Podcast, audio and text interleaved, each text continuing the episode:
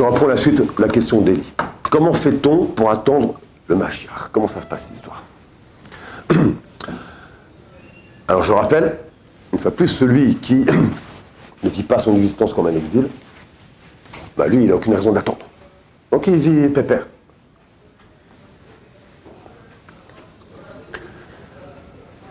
Alors qu'au contraire, celui qui attend le Mashiach, il doit ressentir son absence comme un vrai, manque, comme un vrai besoin. C'est-à-dire que son existence présente, mais c'est une fois plus, ta question est d'autant plus intéressante parce qu'en fait elle appelle justement au fait que tout dépend de la conscience de, de sa propre existence. Quelqu'un qui n'a pas conscience de sa dimension divine, alors effectivement en lui l'exploit messianique, il est de toute façon d'une moindre intensité. D'ailleurs, c'est ce qui a donné naissance à toutes les eschatologies et les eschatologies, et ainsi de suite. Quoi. Chez les religions qu'on trouve l'idée de. Chez les athées, il n'y a pas. On va nulle part, quoi. Et donc, ça veut dire que c'est fonction, effectivement, d'une conscience. D'une conscience de ce que c'est être humain. c'est quoi être humain?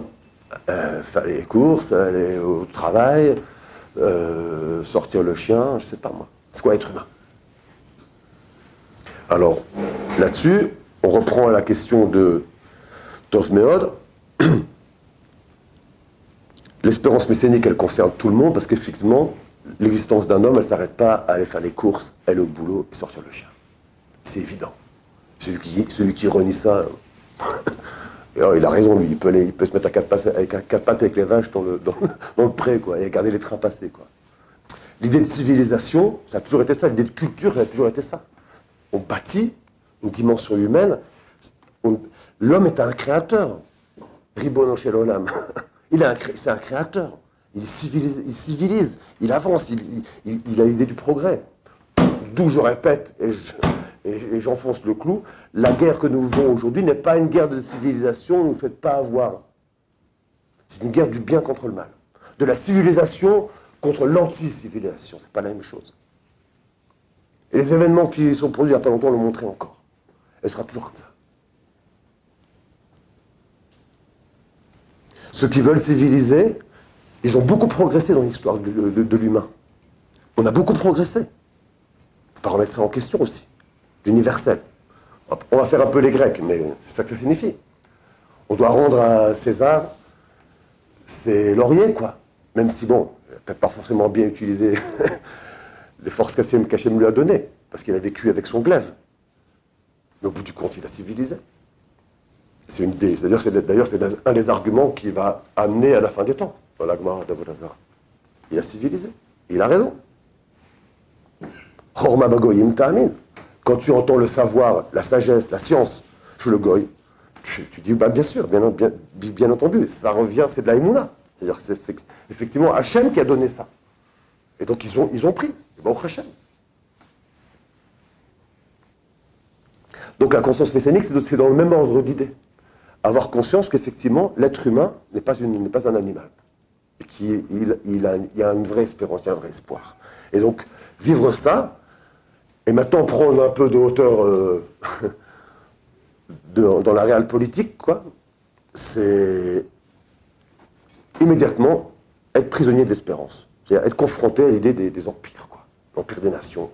Ce qu'on ce qu'on appelle, ce que, ce que appelle Babel, quoi. Babylone, Babylone. Ouais, c'est ça. Et donc ça veut dire qu'effectivement, on, a une vraie espérance.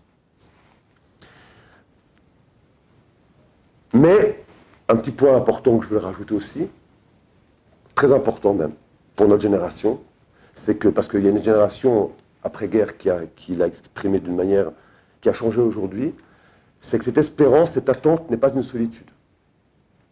Pas une solitude. C'est très important ça. Au contraire, c'est une vraie simcha, une vraie joie. Parce qu'effectivement, l'idée messianique, et ça c'est pour là que je nous parle à nous, quoi, ceux qui veulent vraiment construire, aux bonimes, pas aux, destructeurs, aux bâtisseurs. C'est-à-dire ceux qui veulent vraiment construire, alors effectivement, ils prennent conscience que l'attente messianique, c'est un message positif qui permet effectivement de, de- de- mettre en place une vraie famille, une vraie fraternité, une vraie euh, collectivité, une vraie communauté, et ainsi de suite. Je faire un, saut qui va en faire crier plus d'un, mais c'est pas grave, je le fais quand même. On pourrait presque dire, c'est la, c'est la vision platonicienne de- des philosophes rois. Chacun, quelque part, a accompli ce pourquoi il est ici. En tout cas, en tout cas il cherche à l'accomplir. Et cette, et ce- et cette recherche de l'accomplissement de l'humain, il le transmet à ses enfants. Et ses enfants à ses enfants. Et ça, l'espérance messianique. C'est pour ça qu'effectivement, 2000 ans d'espérance messianique, bah oui. 2000 ans de HaMashiach, effectivement, depuis la destruction du temple. Il y a un midrash qui est connu, je ne souviens plus où il est, mais j'essaie de, de- retrouver l'adresse, qui, dit que, c'est à Yerushalmi, je crois, qui dit que, qui dit que c'est l'histoire d'un agriculteur qui est en train de labourer son champ. À ce moment-là, il y a un Taya, Ahu Taya, un Ishmaeli, qui avance, qui s'approche du juif et qui lui dit euh, Juif, pose ta charrue et ton bœuf parce que ton temple vient d'être détruit. Et euh, il s'assoit, il prend, le, il, il prend le deuil, le deuil de Jérusalem.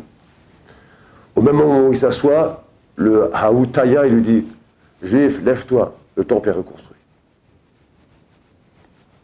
Ça veut dire que l'espérance messianique, elle naît, elle naît à quel moment? Au moment de la destruction du temple.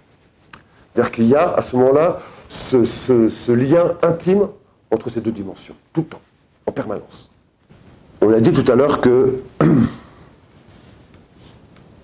le,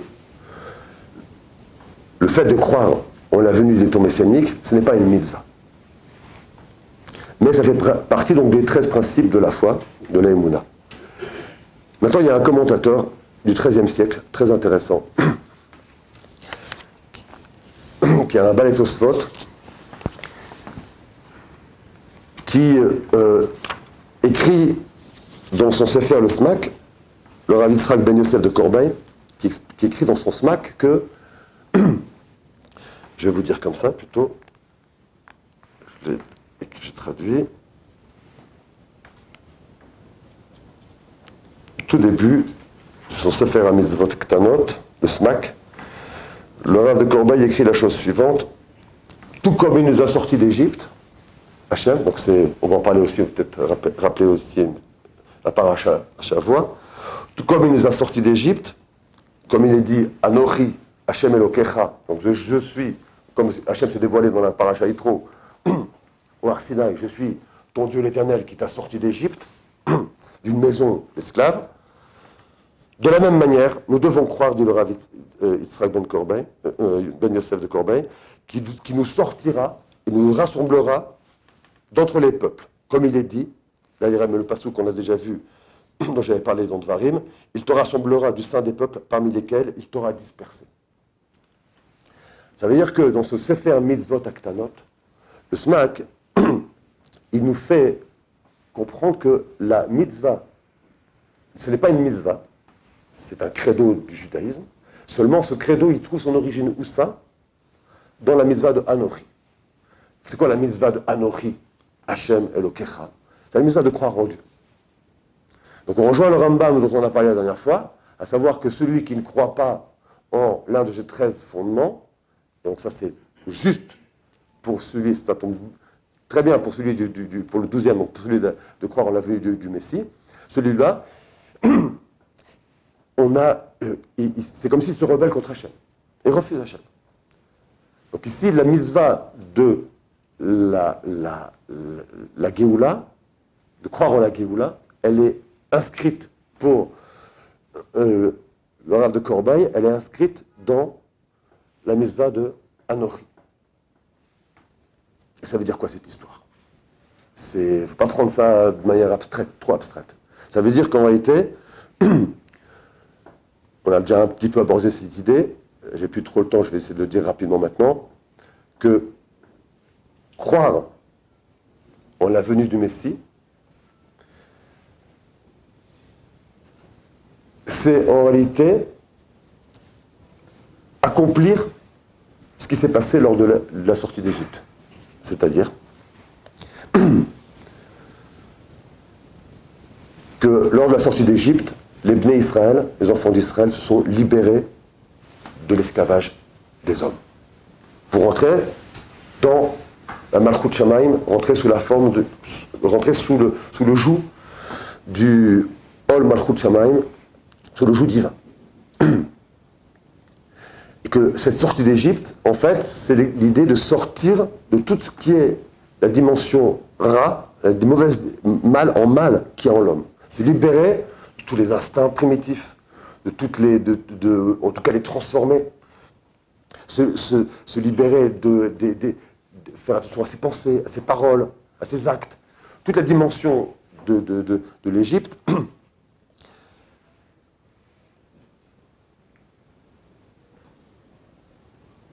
Et c'est donc chercher à accomplir ce qui a déjà été fait une fois dans l'histoire. Parce que le juif, il est sorti d'Égypte sous cette forme-là. Il a été libéré par Akadosh Baruch. La sortie d'Égypte, c'est une Géoula.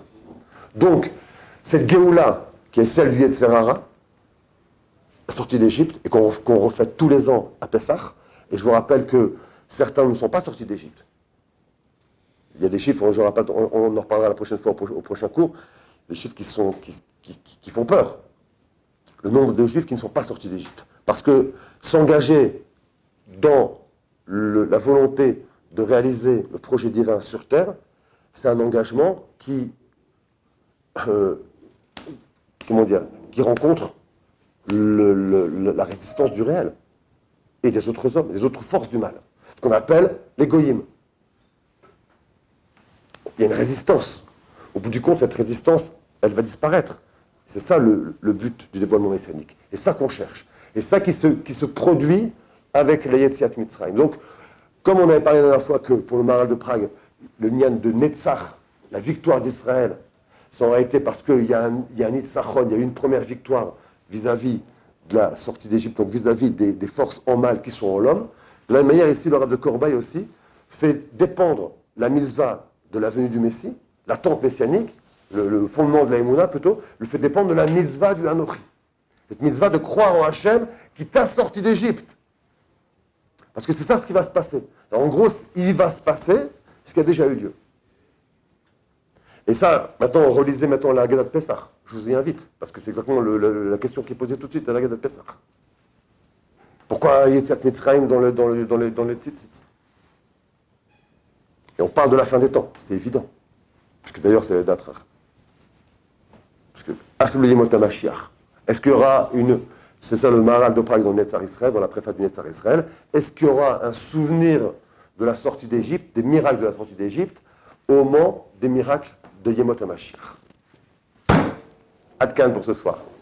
N'oubliez pas, de, si vous avez des questions à poser, de les envoyer sur le mail. La- L'adresse est indiquée ici-bas.